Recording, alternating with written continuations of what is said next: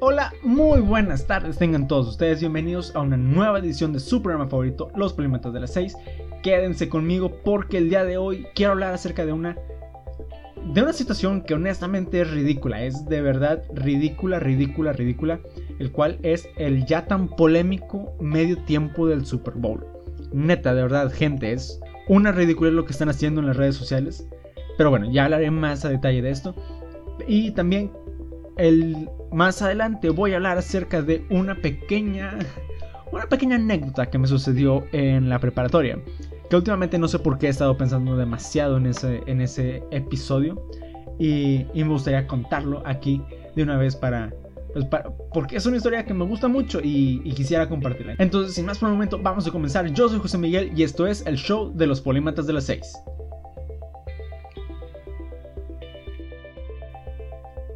Y bueno, a lo mejor a lo mejor algunos no se enteraron, a lo mejor algunos inclusive se sacaron de onda si estaban viendo el Super Bowl y de repente vieron algo que no debería estar ahí en el medio tiempo.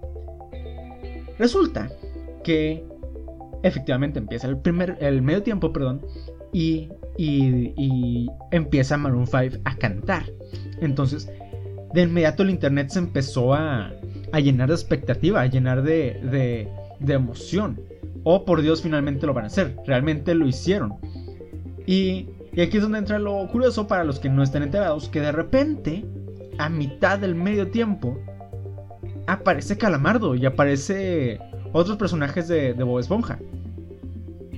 Y de repente se ve un, un, meteorito que se acerca a la Tierra y entra un rapero. Entonces, esto es una cosa bastante curiosa porque para los que no saben, obviamente esto fue una cosa sumamente curiosa porque ¿qué chuchas tenía que andar haciendo Bob Esponja ahí? Déjenme les explico. A los que estaban viviendo en una roca, les platico, les comento, les cuento que el año pasado, entre muchas otras personas, murió el creador de Bob Esponja, Stephen Hillenburg. Y bueno, esta, esta persona, según eh, Wikipedia, fue un animador, productor y biólogo estadounidense. Entonces, ¿qué es lo que sucede? Que muere y alrededor de esas fechas, déjenme les cuento alrededor de qué fechas, el 26 de noviembre. Eh, por esas fechas ya se estaba anunciando que en el Super Bowl iba a aparecer Maroon 5. También hubo otra polémica del medio tiempo con otras cosas, pero de esas sí yo no sé nada, así que mejor no voy a tocar ese tema.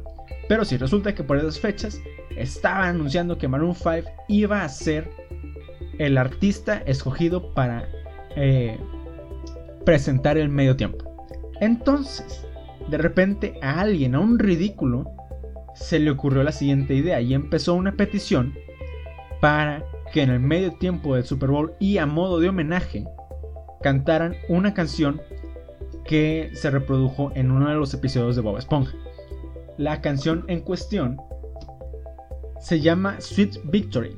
Y para los que no, no hayan visto mucho Bob Esponja, para los que no se acuerden, resulta que en un episodio, Fondo de Bikini iba a albergar un evento tipo Super Bowl y Calamardo fue elegido para pues eh, coordinar ese, ese medio tiempo, ese espectáculo de medio tiempo. La historia del capítulo, así de manera cortita, es que intenta organizar a todo fondo de bikini no le funciona y al final, sin que Calamardo se entere, logran realizar el espectáculo, obviamente emocionándolo a Calamardo, y la canción que tocan es Sweet Victory.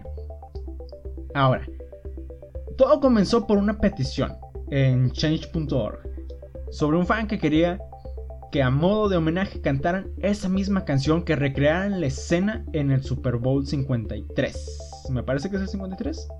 Sí, en el, Super, Super Bowl 53.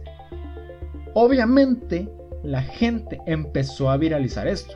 Compartió, compartió y compartió hasta que la firma, perdón, hasta que la petición alcanzó a la fecha en la que estoy grabando esto, 1.216.744 firmas. Y sigue en aumento, de hecho, sigue en, en, en aumento. Entonces, esto yo creo que empezó como una especie de chiste, una especie de juego que se salió de control porque... Ok, entiendo, entiendo que Bob Esponja sea como especial para algunas personas, que sea parte de la niñez de muchas personas. Yo también crecí como Bob Esponja, pero aquí es donde sí tengo que decir que es ridículo porque nada tiene que ver Bob Esponja con el Super Bowl. Eso, eso para mí es un capricho, honestamente. El, eh, nada tenía que ser Bob Esponja en el medio tiempo del Super Bowl. Y, y, la verdad, no, no sé si aceptar la actitud de la NFL al permitir que eso suceda. Así, así, de, así de sencillo lo quiero dejar. O sea, no me parece correcto. O bueno, no que no me parezca correcto, sino como que no. O sea, como que todavía no. No me cabe en la mente que fans hicieron que Bob Esponja estuviera en el Super Bowl son dos cosas que nunca pensé escuchar juntas en una oración. Como que Bob Esponja y Super Bowl, jamás, jamás. Entonces, obviamente muchos están de que, ah, sí, es que es un homenaje, es que es, es, por el, creador. No, claro que no, no es por el creador. Es una, es una chiflazón de unas personas que se salió de control. Eso es lo que realmente pasó. Es una ridiculez. Eh, no, o sea, no, no tenían por qué aceptarlo. Y. Y no, o sea, no, no, no, no debería estar ahí, a eso es lo que voy. Es más, les voy a ser honestos, yo sentí, obviamente ya viendo el medio tiempo, yo sentí que esa parte con Bob Esponja le quitó como emoción. O sea, fue durante los primeros minutos y cortó completamente el ritmo. O sea, cortó completamente el ritmo del show. A eso es lo que voy. Estaba, comenzó Maroon 5 con sus canciones, una de sus canciones más conocidas, y de repente la pantalla se pone eh, corta y aparece una escena reanimada de Bob Esponja precisamente de ese capítulo. Y, y, después vemos una animación de la Tierra con un meteorito que va cayendo hacia el estadio. Y luego regresamos al estadio y resulta que sale un rapero. Entonces realmente cortó con toda esa energía que ya habían construido al principio del show. Ahora, ya que estamos hablando de esto, ya que estamos hablando de esto. Bob Esponja estuvo en el show, no les miento, no más de 5 segundos. Y, y de nuevo, o sea, de nuevo, la gente se molestó. No, que esperamos tanto tiempo para estos 5 segundos, no puede ser, que falta de respeto. De nuevo, qué ridículos, o sea, de verdad. No, no, no a, mí, yo no... ¿Cómo puedes decir que, que qué ridículo es, o más bien, que qué molestia, que no, que no recrearon la escena cuando ellos no tenían ninguna obligación de recrear esa escena? ¿Ok? No tenían ninguna obligación, no tenían por qué hacerles caso a los fans. Lo hicieron como un favor o sea, deberían estar agradecidos, una, de que los escucharon y dos, de que incluyeron una pequeña, una pequeña parte de Bob Esponja en el programa. Porque nada, repito, nada tenía que estar haciendo ahí. Y si me estoy sintiendo muy, muy intenso es porque de verdad me, molesta mucho que hagan esto, de verdad. Iñor. O sea, es que esas cosas, las peticiones, se deberían de usar para cosas importantes no para cosas como estas. No es la primera vez que una petición hace polémica debido al asunto en el que está tratando. Precisamente hace en un año, quiero decir que por ahí de... No, mentira, por noviembre, perdón, me equivoqué. Por noviembre empezó a circular una, una petición en, pues en las redes sociales de la gente de Monterrey. Para los que no saben, este programa es orgullosamente regio. Entonces, ¿qué es lo que dice esa petición? Muy sencillo, muy claro, que por favor las peregrinaciones se hicieran a las 3 de la mañana o en la noche cuando no molestaban a nadie, ya que todos los años esas peregrinaciones que, que cerraban calles, que cerraban avenidas, obviamente causaban un gran, una gran problemática a los automovilistas y a la circulación en general.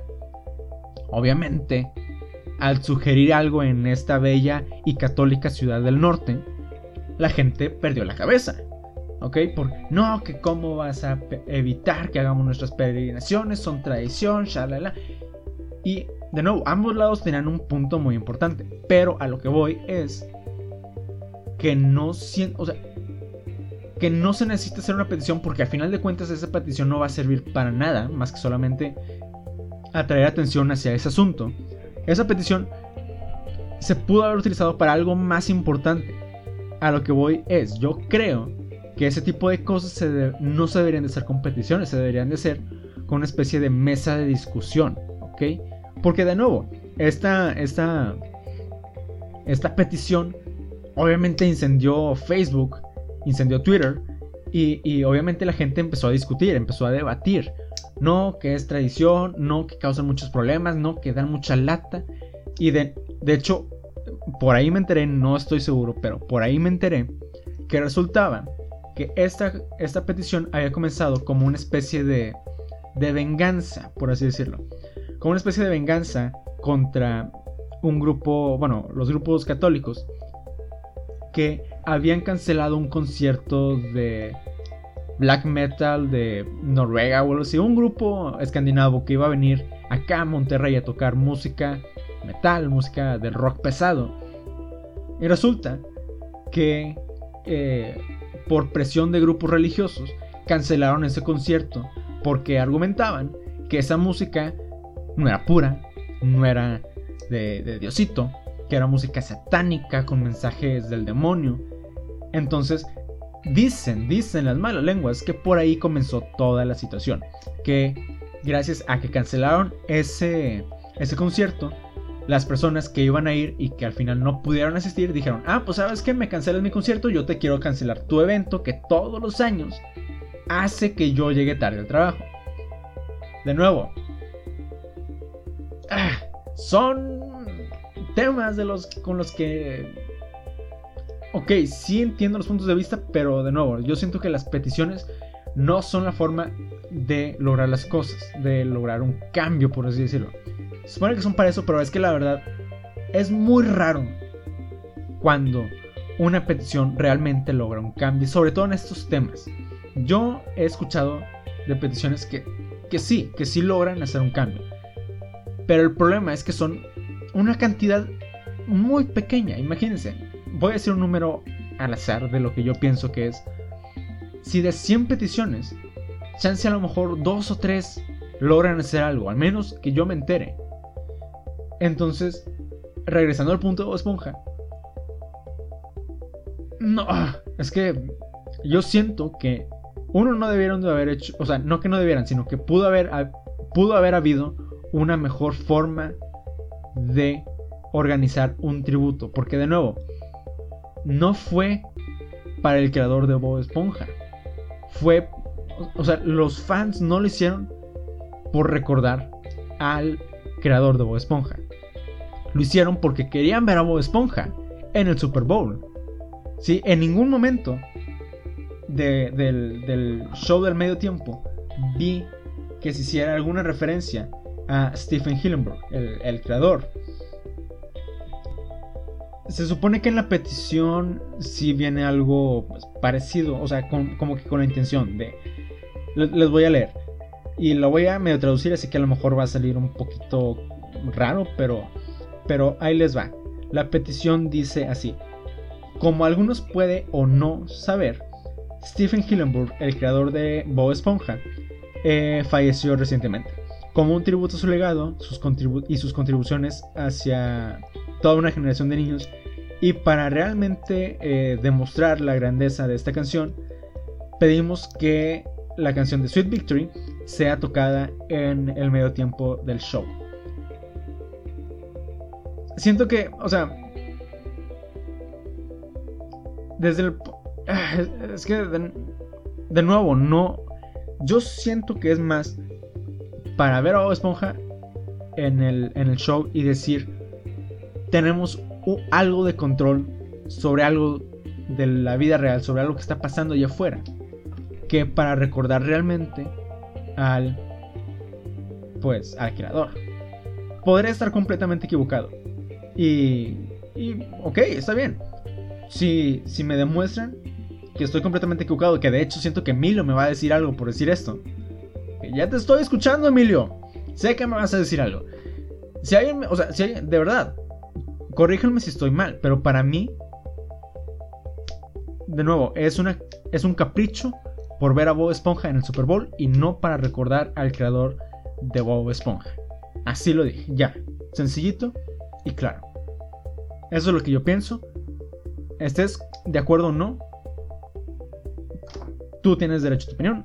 A, mí, esta es mi opinión y si quieres decirme algo, adelante.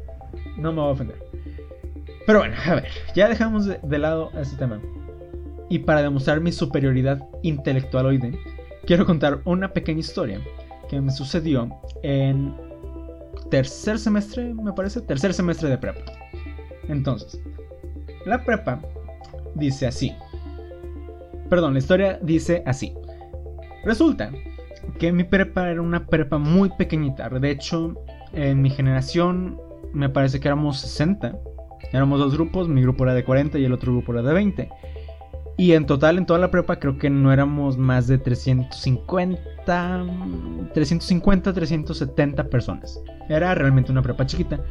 Y la razón de esto era porque realmente era una prepa bastante nueva. Creo que mi generación fue la cuarta generación que pasó por, por ahí.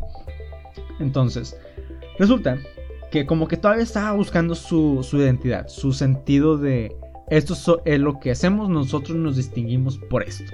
Entonces la coordinadora, que por cierto a nadie le caía bien, decidió experimentar con un evento que realmente la idea es buena, pero su ejecución fue mala. Al menos esa vez. Eh, el cual se llamó el Open House de la prepa. No voy a decir nombres. Este, el caso es que este era un evento, el sábado, en el que se invitaba a los papás a que vieran que realmente estábamos haciendo algo en las clases. Eh, cada maestro tenía a su disposición unos cuantos alumnos para que demostraran de ciertas clases las actividades y los trabajos que habíamos hecho. Por ejemplo, en física demostraron algunos experimentos que habíamos hecho. En, creo que también en computación mostramos algunos programas que habíamos programado. En, en las actividades, ¿cómo se llama? Extracurriculares, por ejemplo, en cocina hicimos una demostración. En pinturas se mostraron algunas pinturas y estuvimos pintando ahí. Shalala, shalala, shalala. El caso es que yo no quería hacer nada. Sí, como, como buen mexicano, no quería hacer nada. La verdad es que era flojera porque era en sábado, era temprano y era como unas 3 horas. Entonces la verdad es que nadie quería estar ahí. Además, estoy casi seguro de que si le pregunto a algún maestro, me puede decir que ellos tampoco, querían, estar ahí. El caso es que dije que viendo las opciones que tenía enfrente de mí, decidí, de, eh, decidí sí, que la materia que menos trabajo me iba a dar era la materia de inglés. La actividad que tenía planeada la maestra era presentar a los papás una serie de poemas que habíamos escrito en la clase y, ya. Lo único que teníamos que hacer era recitarlos enfrente de los papás y se acaba, no tenía nada. El único inconveniente era que teníamos que ir de traje. Pero X. La verdad es que con cada presentación que hacíamos en esa prepa teníamos que ir formales, así que realmente para mí no, no me afectaba mucho. De hecho, me gustaba porque me veía más guapo. Pero es otro tema. El caso es que... Ok, yo me anoto con la maestra de inglés. Y ya nos dice, estos son los poemas que vamos a leer. No se los memoricen, pero sí conózcanlos para que no se traben el día del evento. Entonces resulta que llega el día del evento y me reporto con la maestra y oh sorpresa que nos habían asignado el auditorio de la prepa. El auditorio era una salita en donde todos los viernes primeros del mes, me parece, hacíamos una pequeña junta. Realmente era, una, era un auditorio bastante chiquito, tenía una capacidad como para unas 400 personas, quiero decir. Y el caso es que de la puerta de entrada, directamente en cuanto entrabas, a tu izquierda había una escalera que iba bajando, obviamente. Iba bajando y hasta el fondo, hasta abajo, había un pequeño escenario de madera. Ahí es donde se hacían las, donde ponían mesas y colocaban este, las computadoras y sillas para los maestros, los coordinadores que hacían las juntas ahí. Y toda esa salita estaba llena de butacas, como en el cine, de asientos. Para que todos los eh, pubertos de la prepa pudiesen escuchar atentamente las indicaciones de la coordinadora. Que obviamente nadie escuchaba. Pero bueno, el caso es que también resulta que nuestra base, por así decirlo, nuestra, nuestra materia, era la última en el recorrido. Todos los papás pasaban por todas las demás estaciones o materias, bases, como les quieran llamar, y hasta el final llegaban con nosotros. Se suponía que nosotros íbamos a cerrar el evento, el recorrido. Pero ¿qué es lo que sucede? Que los papás no llegaban, y no llegaban, y no llegaban, y no llegaban. Y dieron una hora, y dieron otra hora, y dieron otra hora, y los papás simplemente no llegaban. Entonces, a la maestra, pues esto se les hizo, se le hizo raro. Entonces, recuerdo muy bien que nosotros estábamos sentados en la en la fila de butacas de hasta adelante esperando.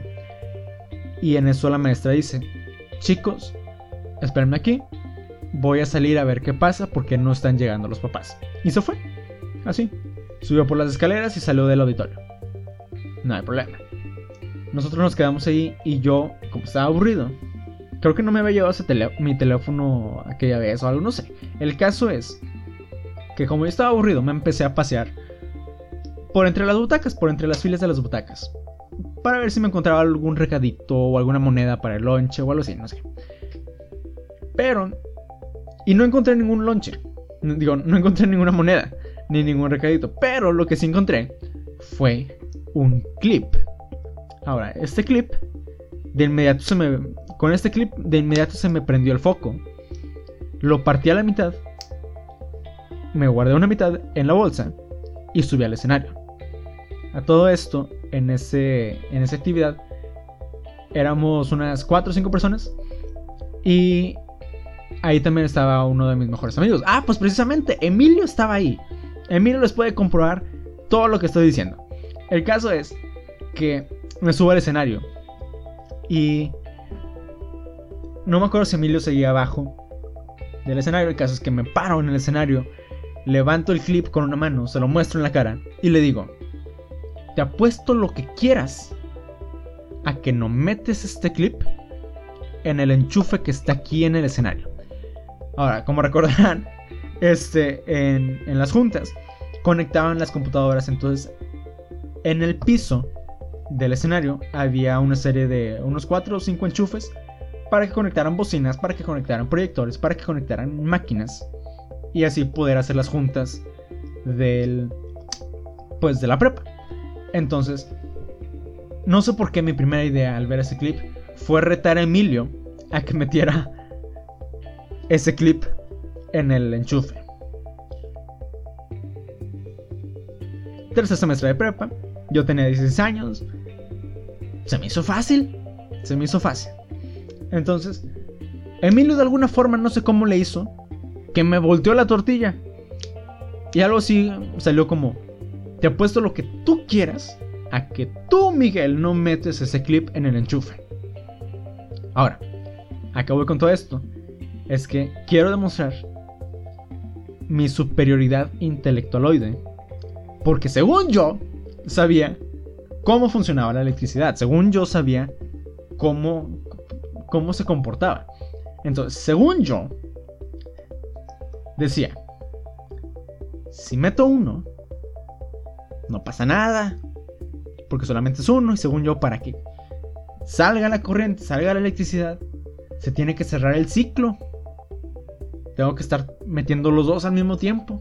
Por eso cuando meten los tenedores, pues como meten los, en las dos ranuritas los dientes, pues ahí sí sale porque está cerrando el ciclo. Pero si meto uno, no debe de pasar nada. ¿Tiene lógica? Ah, ok, no, sí, yo lo meto, ¿cómo no? Hay una frase que disculparán la, pues, por la, expresión un poco corriente, pero hay una frase que es muy, muy usada aquí en Monterrey para retar a alguien y que es casi que 100% asegurado que si le dices a alguien eso va a ser lo que tú quieras. Y esta frase es culo si no. Entonces, Emilio me respondió algo así como, culo si no. Y, ah, no, ya me dijo eso, yo lo voy a hacer. Pero de nuevo, según yo, según yo, sabía cómo funcionaba la electricidad y según yo sabía cómo hacer que no me pasara nada. Entonces mi plan fue el siguiente, me acerqué, me agaché al enchufe y en vez de colocar, o sea, meter el clip, simplemente lo dejé caer sin tocarlo, sin hacer que yo tocara el clip al momento de que entrara. Entonces cayó y cayó paradito y se metió. Y ahí me tienes a mí, de 16 años, con un clip saliendo de un enchufe. Y Emilio se me queda viendo. Se me queda viendo y me dice, a ver, ¿y ahora cómo lo vas a sacar? Ah, ah, ah, espérate, espérate, porque esto no termina aquí. Y en eso, sacó la otra mitad que tenía escondida y se la muestro. Como que ahora sí ya, realmente no recuerdo muy bien cómo sucedió esto, pero el caso es que le dije. O bueno, sucedió que me retó otra vez a meter el otro. Entonces de nuevo, yo no sabía cómo funcionaba la electricidad. Pero según yo, tenía una idea. Dije, con la misma lógica, si lo meto y no se tocan, pues no se cierra el ciclo y no sale la electricidad, no tiene por qué salir nada mal. Ah, pues lo meto. ¿Por qué no? Lo voy a meter. Entonces, aplicando la misma técnica de dejarlo caer, me acerco, me agacho, pongo el clip unos centímetros arriba del enchufe y lo dejo caer. ¿Y qué es lo que sucede? Que cae. Y de hecho, si, o sea, si se imaginan el enchufe, si se imaginan las dos ranuritas, imagínense que si lo están viendo así como de frente, de frente, más bien, sí, de frente, las, los dos clips se estaban alejando entre sí, eran como unas antenitas que estaban saliendo del enchufe. Ah, pues no pasó nada. Ahí estaban los dos clips. Pero en eso como que me empezó a entrar el ansia porque la maestra ya tenía unos buenos minutos que se había ido. Y en cualquier momento iba a regresar. Y dije, no, si los papás llegan, y alguien se acerca y los ve, y ya valió. Entonces, ahora sí, empezó la pregunta del millón. ¿Cómo sacamos estas cosas pues, sin que nos haga daño? Entonces dije, no, en, mi, en mi mente mi lógica fue, no, pues, según yo, mientras no toque los dos, no pasa nada, entonces puedo sacar uno por uno, mientras no me acerque mucho al otro. Ah, pues está bien. Entonces, le comuniqué esto a Emilio. Y dice, no, pero según yo sí, si te da toque, si, si ya lo tocas adentro. Estuvimos debatiendo un poquito y como que se nos fue el tiempo. El caso es que había otra persona, otro compañero, ahí en ese auditorio. Y nos había estado viendo durante los minutos que habían sido que estuvimos haciendo eso. Él no había dicho ni una sola palabra, solamente se nos había quedado viendo.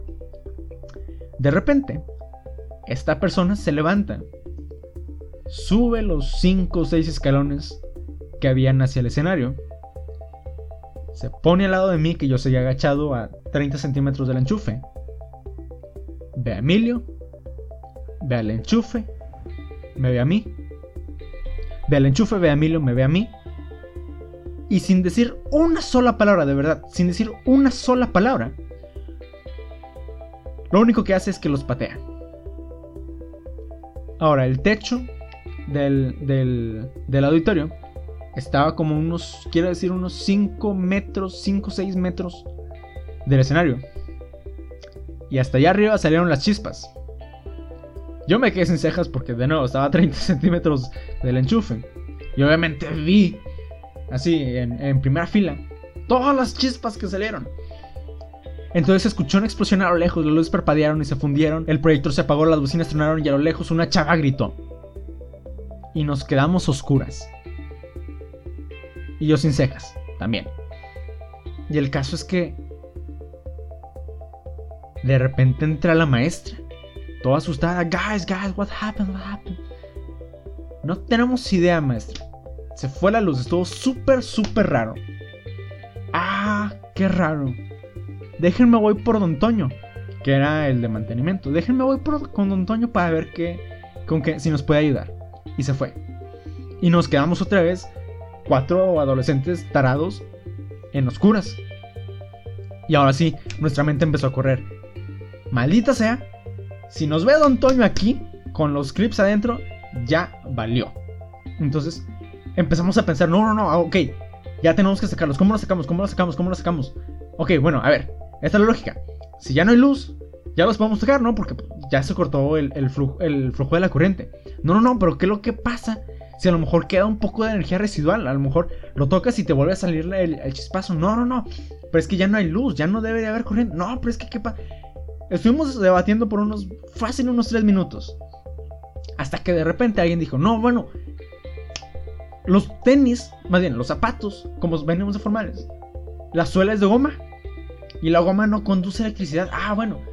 Y lo primero que se nos ocurrió fue volver a patearlos. Ahora, afortunadamente, no volvieron a salir chispas. Pero sí, fácilmente estuvimos como unos 4 o 5 minutos intentando sacarlos con el pie. Entonces, de repente, ¡pa! sale el primero. ¡Oh, ya salió! Significa que ya puedo meter la mano, ¿no? No, no, no, no, no, no vayas a meter la mano. No vayas a meter la mano. Ok, bueno, entonces ¿cómo hacemos? No, pues síguele pateando. Y ahí estamos, tontos, siguiendo pateando el bendito enchufe. Hasta que de repente, ¡pa! Sale, sale el otro clip. No, ¿qué hacemos? ¿Qué hacemos con ellos? No, no, escóndelos, escóndelos. Y, y estábamos todos nerviosos, estábamos que no, ya valió, ya, ya nos cacharon, vamos a tener que buscar otra prepa, estamos a la mitad, no puede ser. En eso entra Don Toño y se metió a una pequeña salita de máquinas que estaba en la parte de atrás. dije, en cuanto se metió, mi mente fue de que, chin, tiene una cámara ahí, ya nos vio, va a revisar qué es lo que sucedió, no puede ser. Ya me veía yo en la primera plana del periódico del siguiente día, tarado adolescente expulsado de la prepa por jugarle al electricista. Así ya, ya me veía yo, y con mi cara ahí en, en el periódico. Chin, chin, chin, ya valió, ya valió, ya valió, ya valió, ya valió. En eso, ¡pa! Los luces parpadean y se vuelven a prender. El proyector empieza a arrancar. Las bocinas otra vez tronaron, pero se volvió. Poco a poquito se, estabilizó. Se escucharon unos ruidos allí en la sala de máquinas. Y de repente sale Don Toño. Le da las gracias a la maestra. Y se va. Y nosotros nos quedamos así como que, ¿qué, acaba de pasar? ¿Qué hizo Don Toño? Es mágico, es como Thor, tiene poderes de electricidad o algo así, no sé. El caso es que la maestra se veía muy tranquilita. Y pues no, como que, como que hay que no querer la cosa, nos acercamos con la maestra. Y empezamos de que, oiga maestra, ¿y pues, qué pasó? ¿Qué le dijo Don Toño? Ah, no, este, Don Toño, qué lindo, no. No, pues dijo que como que se había botado una pastilla o algo así. ¿Por qué? ¿Ustedes qué, qué, escucharon? No, no, maestra. Pues nosotros nomás vimos que se fue la luz y escuchamos como una pequeña explosión. Entonces fue una pastilla. Sí, sí, sí, fue, fue una pastilla y ya la, la volvió a, a reparar y ya, todo normalito. Ah, mire, qué, qué chistoso, qué curioso. Oye, ¿los papás? No, qué bien. Ah, bueno, vamos para acá, ya, ya nos vamos a preparar. Y según yo, es fecha. Que nadie se enteró que fuimos nosotros porque terminamos el evento, salimos y pues obviamente todos nuestros compañeros empezaron a decir, oigan, a ustedes también se les fue la luz, shala, shala. Y obviamente pues nosotros no queríamos decir porque una, de nuevo, la prepa era muy chiquita y dos, esos tipos te quemaban y te quemaban. O sea, yo sentía que si le decía a alguien que no hubiese estado ahí, ya valió y nos dice con la directora o algo así. Aunque no nos caiga bien, pero nada más por hacer la maldad, ahí nos tienes de, en la oficina de la directora. Entonces decidí simplemente no, no contar esa historia hasta que ya salí de la prepa. También por eso es que les estoy contando esto aquí en este bello programa.